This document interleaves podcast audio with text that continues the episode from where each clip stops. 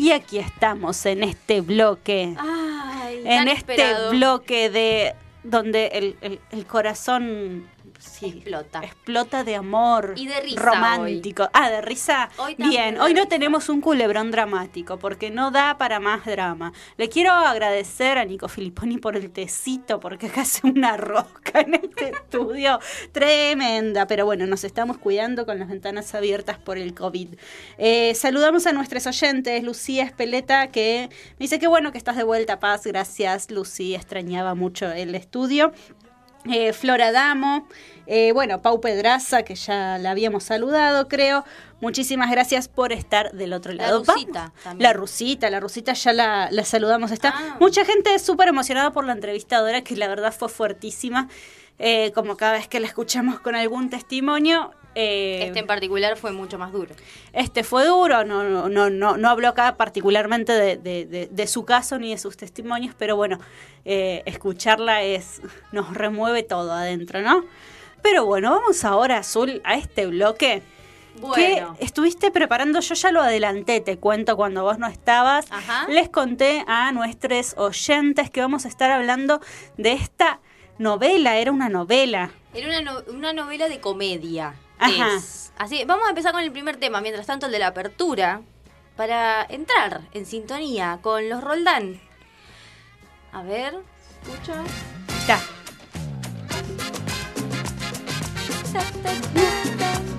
Era muy bueno. Me gustaba Mal. mucho la musicalización de esta novela. Uno vive mucho más la vida. Si hay amor, si hay amor. Nos parece que todos los días. Sale el sol, sale el sol. Todo se convierte en alegría. Si hay amor, si hay Ah, Me acuerdo, me acuerdo, ¿viste? me acuerdo. Te ibas a acordar. Em, ¿Año? 2004. 2004, claro. 2004, una, una telenovela muy divertida de la mano de Tinelli y Ortega, en ese momento cuando estaban juntos y se llevaban bien, eh, hicieron Los Roldán, que apareció en Telefe y después tuvo una segunda temporada en Canal 9, pero el hitazo que hitazo fue eh, durante la primera temporada en el Claro. 2004, así, boom para arriba. Eh, si querés dejarla como cortina a la, a la canción de, de la apertura, estamos hablando de una, una, una novela que similaba em, esto de las familias que se pelean. Sí. Tipo, no me sale ahora. em, ay, Dios mío, yo estoy hoy, chiques. Yo llegué tarde porque hoy que es se pelean así por cuestiones eh, de Claro, amor y, de- Capuleto. y Montesco. Claro. Montesco Capuleto. ¿Entendés? sí. Es una claro, pero así. argentinizada. totalmente argentinizada, por eso esta música de fondo. Estamos hablando de una novela que protagonizó Miguel Ángel Rodríguez, Ujú. Claribel Medina, el Puma Goiti, Andrea Bonelli, Bocelli, todo. O sea, era un quilombo hermoso esto. Y por supuesto eran dos estereotipos de familia eh, que podrían eh, ejemplificar lo que son las familias populares, como eran los Roldán, y la familia de clase media alta, como eran los Uriarte en este caso. Claro. Pero los Uriarte era clase media alta, pero con un toque. Me, Era raro. Era, Era raro, raro, ¿no? eran personas extrañas. La, vamos a hablar primero de los Uriarte, ya que estamos hablando de ellos. Ellos vivían en Barrio Norte, ¿no? Era, él era empresario de una empresa donde se encuentra después con Miguel Ángel Rodríguez, que era Tito. El Puma Goiti se llamaba Emilio y estaba casado con Chichita. Chichita. Chichita era una rubia Ah, claro. divina, nariz Ese parada. personaje había pegado encima en ese momento. Porque además esa mujer tenía una mascota que se llamaba Violet. La niña era una Violet. caniche. Era una caniche divina. Divina. Una caniche que eh, en muchos capítulos tiene problemas de constipación la perra. Ajá. Y la llevan al psicólogo. Claro, porque era como esa época rara donde empezaban a surgir todas esas cosas, ¿no? Acá la Tana me dice que eran muy grasas los Uriarte. Bueno, pues. Claro, por claro. eso, era como una familia como que venía, de- tenía guita, pero grasún. Sí, sí, sí, totalmente. Ni siquiera de la alta alcurnia. Claro. Eran esos que. Los típicos que votan al macrismo, porque están bien de repente y después bajan de un ondazo. Bueno, esos eran los Uriarte. Tenían un hijo que se llamaba Facundo, además de la niña Violet, que era como su hija. Claro, humanizaban eh, al- a la mascota de... Hay una, hay una escena que Chichita está jugando a las cartas con una amiga. No recuerdo bien los personajes, gente, porque la verdad que en Wikipedia no aparecía tanta información sobre esta novela. A mí me llamó la atención. Eh, y estaban jugando las cartas y dice, no, bueno, le dice Chichita a su amiga, no, bueno, tuve que llevar a Violet al... A la niña Violet, al psicólogo, él hizo muy bien, ahora puede ir al baño tranquila. Una, Ah, no te puedo creer. una cosa claro. hermosa. Tenían una empleada doméstica que se llamaba Dulcinea Sí. que era lo más, era lo más divertida. No, no, no sé el nombre de esa actriz ahora, pero una actoraza. sí, así como- bien de comedia, bien Sí, de comedia sí. argentina. Eh, y después del otro lado teníamos, bueno, a Tito, a la Yoli. La Yoli era la cuñada de Tito, La Yoli. que es Claribel Medina. Claro, sí, sí, sí, tal cual. Bueno, la Yoli, que era su cuñada, él era un, era un hombre viudo Ajá. y tiene em, cuatro hijos y cuatro hijas. Cuatro hijes. Eh, Leo, Hilda con H. Hago esa aclaración porque ella lo aclara todo el Ajá. tiempo. Hilda con H, Maxi y María. Entre ellas eran Jimena Barón, eh, Lola Bertet y su hermana. Y acá, para mí, que es la que se lleva la, la novela, Florencia de la B, haciendo de Laisa. Laisa, claro. Laisa, que era Que ahí, además, a ver si, a ver si recuerdo ver. bien. Ahí había eh, como una historia de amor Oh. entre el tipo, el marido de la chicha, Claro, ¿no? Emilio. Claro, pero que el tipo obviamente no, no podía como reconocer. Estaba como loco. Pero vamos a contar cómo empieza esta historia. Em, Tito y toda su familia vivían en la paternal. De hecho, tienen algo que al- se deben acordar, un ciclón rojo. ¿No se acuerdan? Un ciclón rojo divino, de esos que tienen un montón de asientos. Un colectivito, chiques. Sí. Bueno, se llamaba el ciclón porque él obviamente era fanático de San Lorenzo. Ah, mirá. Pura cumbia, era una cosa hermosa. ¿Y Y, cómo termina en una empresa? ¿cómo carajo dirán ustedes terminó la empresa? Bueno, la vuelta de rosca que le da eh, Ortega a la novela es rarísima, pero la vamos a contar porque además habían personajes como la China Zorrilla. La China Zorrilla hacía del personaje de la señora Lozada, que es una señora mayor que tiene un gran imperio empresarial, la, eh, que se llama Lozada Corporation, y eh, esta mujer estaba muy sola. Ajá. Muy sola, muy deprimida, no tenía hijes, no tenía familia, solo tenía su gran multinacional. Fortuna. Claro. Y ella estaba muy deprimida y, e intenta suicidarse en el río de la Plata, donde Tito todos los domingos iba a pescar. Ajá. Viste que es re común vos que viviste por esos lados. Sabrás que allá se va a pescar al río de la Plata. Una cosa rarísima, chica. Sí, esos por- peces deben tener cuatro ojos cada uno. Em, y él la encuentra ahí, la frena, la salva de ese suicidio, se la lleva a su casa, conoce a toda su familia, entablan una amistad súper linda. Y ella en un momento le dice, mira, yo estoy por morirme, tengo que ir a hacer un tratamiento a París, pero necesito a alguien que se quede con mi empresa. Ajá. Y se la da el Tito. Pobres con suerte. Que Eso que no le pasa a nadie. Lo que no te va a pasar en la puta vida, gente. O sea, no existe. Em, entonces, ante esta situación, Tito le dice, bueno, qué sé yo, pero la quiero... Él era además... Tenían una concesión de un club ahí en la paternal, entonces ellos cocinaban, ahí estaba la Yoli cocinando esos platos bien de familia popular, Ajá. ¿no? Bien, claro. Bien popular. Una familia peronista. Hermoso, sí. ¿Sabes que sí? Porque cuando se mudan, se mudan con un cuadro de Perón. Además. Ah, mira, ¿en Sí, serio? Así te lo cuento. Mira. Entonces, cuando eh, la señora Lozada se retira hacia París a hacer su tratamiento, él se queda con la presidencia de esa multinacional. Imagina, imagínenselo. O sea, era un hombre que tenía... ¿Se acuerdan que en esa época se tenía mucho como de amarillo y negro, de amarillo y negro, tipo... ¿Se acuerdan? Acá de producción me dicen que sí. Bueno, Tito tenía esa onda, ¿no? Mucho pantalón deportivo corto, remeras de fútbol, un, un señor nacional y popular, como debe ser. Y se va a presidir esta empresa. Y la señora le pide que además se muden a su gran mansión en Barrio Norte, al lado de los Guriarte, quien, el pater familia de los Guriarte, Emilio, vivía en la casa de al lado. Y además trabajaba en la empresa. Era como la mano derecha de esta señora, pero no le tenía tanta confianza. La cuestión es que hay muchas cosas muy divertidas en esta, en esta novela. Yo se las recomiendo. Si no la vieron, véanla porque es muy gracioso, es muy divertido. Pasan cosas inusitadas.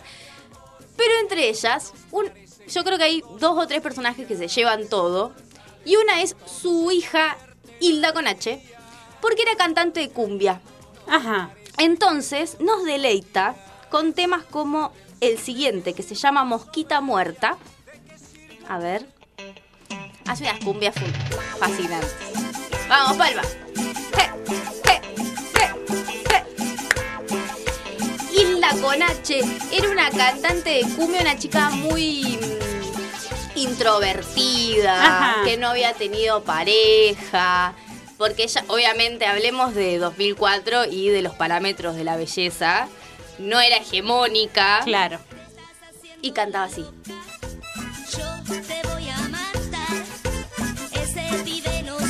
Muy bueno, no me acordaba de esto. Sabes que eso está mal. Yo te conozco de verte. A mí vos no me engañas. Quieres pincharme las ruedas. Pero despacito yo te voy a pisar. Mosquita muerta. No me jodas más. Bueno, Hilda estaba totalmente amparada por su tía, la Yoli, tía que además estaba enamorada de Tito. Compartían muchas cosas en común con Tito. Pero bueno, era un amor que no, no era muy fructífero, que digamos. Y él, ella tenía un, ena- un enamorado que era el Coco Silly. Ah. Divino. No, era, era, era muy divertida. alto elenco, además. Sí, era, era divertida. Y sana. Claro. Todo eso le puede decir sana. Era sana. bueno, Hilda pasa un momento de enamoramiento con el hijo de los Guriarte, que era Facundo, que era un pibe, imagínense, chetazo mal, que corría carreras en moto, tenía una novia divina, hegemónica, bla, bla, bla, que también trabajaba en la empresa. Y él, por un tema de venganza, se la quiere levantar a Hilda con H. Yo recalco esto porque ella todo el tiempo lo está recalcando. Hilda con H. Eh, entonces, nada, le invita a salir, qué sé yo. Hay una escena en la que la lleva en un auto y le dice, ¿pero vos qué querés conmigo? No, ¿que ¿a dónde me llevas? ¿Qué te pasa? Pelotudo. Bueno, le empieza a putear bien de barrio la compañera. Y, mm, y le dedica canciones. Esta es una de las que le dedica a las mujeres que estaban alrededor de este pibe. Que era un malvado, asqueroso, que se levantó también a Sofía Gala, que hace de amiga de no eh. Jimena Barón. Es la primera actuación que tiene Sofía Ajá. Gala en la televisión. Em, ¿Qué más podemos decir de esto? Bueno, nada, la cuestión es que todo, todo se entrelaza entre estas dos familias, hay mucha disputa, Uriarte lo odia a Tito, por supuesto, porque dice que la empresa se va a caer a pedazos, y Tito tiene una historia de amor con una mujer que aparece para administrar también la empresa junto a él, que era muy de confianza de esta señora que desaparece porque no está mucho tiempo China Zorrilla en la novela, em, que es... eh, ah, ¿Cómo se llamaba esta actriz? ¿Saben que no me acuerdo cómo se llamaba? Yo ya sé cuál es, pero tampoco me acuerdo cómo Andrea se llama. Frigerio. Ahí está, Andrea Frigerio. Tal Bueno, cual. Tito se enamora de Andrea Frigerio, pero no es la historia de amor más interesante. Porque la historia de amor más interesante la tiene Florencia de la B. Que Con es Emilio. Laisa, con Emilio. Esa es la verdadera historia de amor que tenemos que contar acá. Em, hay un audio que corté para ejemplificar cuál era su historia de amor. Por favor, producción. A ver si la encontramos.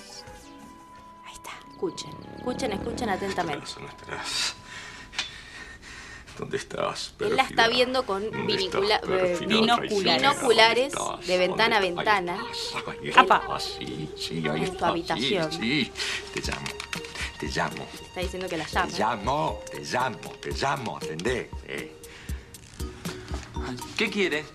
Matarla, quiero matarla, la mataría mil veces con mis manos. La vi, la vi en el reportaje ese por televisión. ¿Qué? ¿No le gustó? No es que no me gustó, me pareció un nivel profesional excelente. Usted es una periodista de primera línea. Lo que no me gustó es cómo la miraba ese pelado. La verdad que me miraba mucho y cuando terminó la nota, no sabe cómo se me prendió. No me clave puñales envenenados, Laisa, por Dios le pido. ¿Qué pasa? ¿Estás celoso de mí? Es hijitus al lado mío. Ah. No puedo respirar desde que la vi en televisión. No puedo respirar, no puedo. Respire, respire hondo, porque le toca dar una mala noticia. ¿Sabe una cosa? Gastón Pauls me invitó a almorzar. A ella le hacen una nota por su tema Ah, musical, así que después vamos a son pasar. así, Son, histéricos, desubicados. Bueno, obvio, obvio, me imagino que le dijo que no. Se imagina mal, voy a ir. Laisa, me está matando. Me está matando. Confirma, me está matando. Voy a ir por dos motivos. Primero, porque soy una mujer libre. Usted no es nada libre. Usted está presa, presa de mi amor. ¿Qué libre? Está detenida, detenida por mi amor. Ay, no diga pavadas. El segundo motivo es porque el tipo me encanta. Ah, Claro. por favor, Laisa, me muero, muero. No hago nada que usted no se merezca. Cortamos. Sufrir. Me va a arruinar el Después se encuentran. me Y ahí escuchan. No me lo merezco. Por favor, vamos a matar despacio, vamos a matar. Está lastimando, déjeme, le voy a dar una piña, ¿eh? Me pégueme. No importa nada, pégueme. Me va a doler menos que si va a comer con ese muchacho. Ah, No sabe lo que dice, mira que yo tengo una derecha peor que la de Tyson, eh, le bajo los dientes. No me importa nada, no me importa nada. No le permito que vaya a comer con ese tipo, no se lo permito. Usted no está en condiciones de permitirme nada, Ni, de, ni de prohibirme, quiero decir, ya no sé lo que digo. No, no me diga eso, estoy en condiciones. Míreme, míreme, míreme. Tenemos una relación, un compromiso, una relación muy importante. ¿Pero qué relación ocho cuartos? Yo no tengo nada con usted, nada. Usted es un hombre casado que no se merece una niña como yo. Además es un adúltero porque tiene un amante. Una niña como déjeme, yo. vivir mi vida tranquila, por favor. No puedo dejarlo así, no puedo. Mi vida sin usted no tiene sentido, ¿se da cuenta? Laisa, escúcheme, venga conmigo, vamos. Nuestra relación es diferente, es diferente a todo. se quiere escapar, diferente. Tan diferente que no existe, solamente en nuestra imaginación. No, Déjeme en paz, No. lo único que le pido. eso es mentira, eso es mentira. Mire, míreme. No le pasan cosas, ¿qué le pasa? Le pasa de todo, ¿no? Claro, igual que a mí. Y me voy a dar una piña, siga hablando. No me usted. importa, no me importa. Ahí está, ahí está, ahí está su celular, atiéndala. Debe ser la yegua esa caliente. Bueno, y la- así era la historia de amor así muy apasionada, muy drama queen. Lo que se deben reír Se haciendo haber eso, muerto de la risa haciendo esto. Entonces ahora vamos a pasar el tema que hace famosa Florencia de la B con La Gata, el número 4. Si me estoy salteando temas, perdón.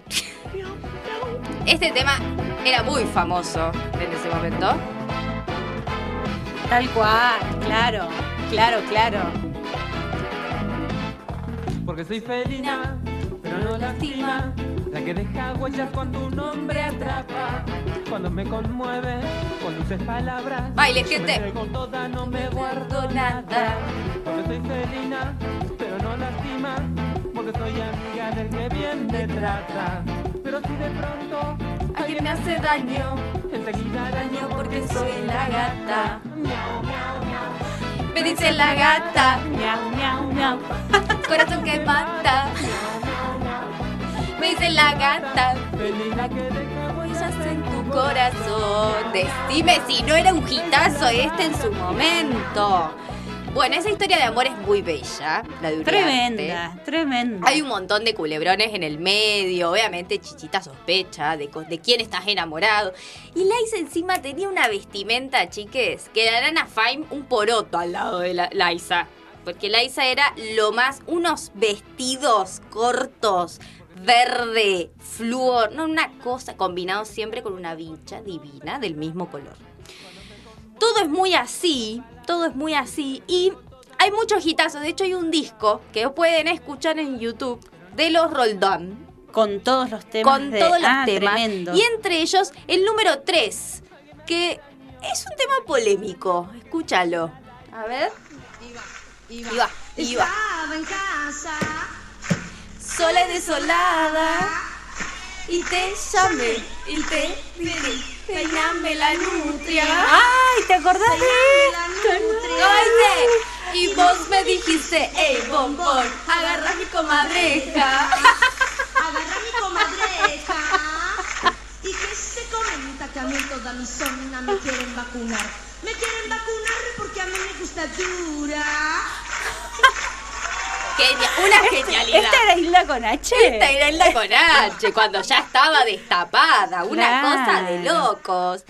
Bueno, y así es todo. Yo les recomiendo que por lo menos rememoren a un que otro capítulo de los Roldán, porque la verdad que es una serie súper divertida, en donde hay personajes de la hostia, te morís de la risa y escuchás temas como con el que vamos a cerrar, que se llama ¿Y cómo es él? hecho por Hilda Conache. Tremendo. Vamos a la pausa. Genia.